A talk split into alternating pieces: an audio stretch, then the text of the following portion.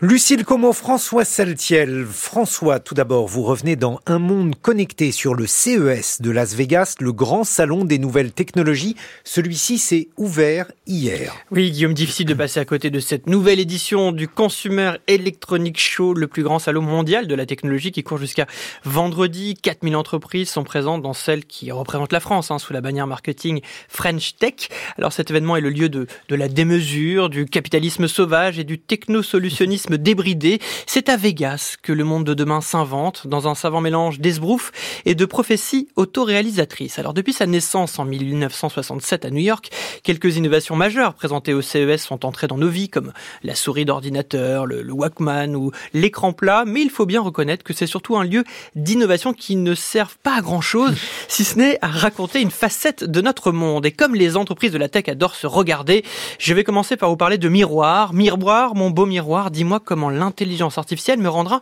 immortel. Le groupe français Barracoda semble avoir la solution avec son BeMind, un miroir connecté dédié au bien-être mental. Alors l'idée est de faire non pas du miroir un ennemi du matin qui reflète la triste désolation des ravages du temps.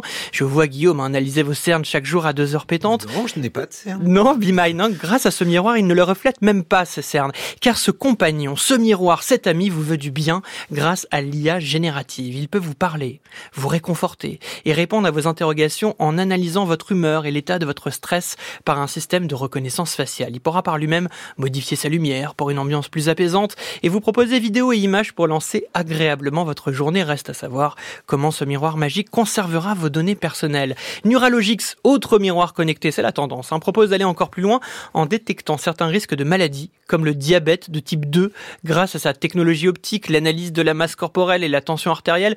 Cela rappelle le scandale Terranos, un start-up qui promettait de déceler certains cancers avec une seule petite goutte de sang. Le résultat a surtout indiqué qu'il s'agissait d'une gigantesque arnaque, mais qu'il est confortable de s'en remettre à la technologie. Alors, sans remettre à la technologie, François, même pour promener son nourrisson. Et oui, pour assister les, les jeunes parents fatigués par leur nuit hachée et qui n'osent même plus se regarder dans un miroir connecté, l'entreprise canadienne Gluckskine propose la première poussette assistée par l'intelligence Ah, voilà, artificielle. on l'attendait. Bah oui, c'est une sorte de, de copilote qui reconnaît les dangers extérieurs et signale l'alerte aux parents qui n'auraient pas vu, par exemple, le scooter arriver à vive allure. Et pour ceux qui n'auraient même plus la force de bercer leur enfant, un programme s'enclenche pour effectuer un va-et-vient récurrent, une machine qui berce les bébés.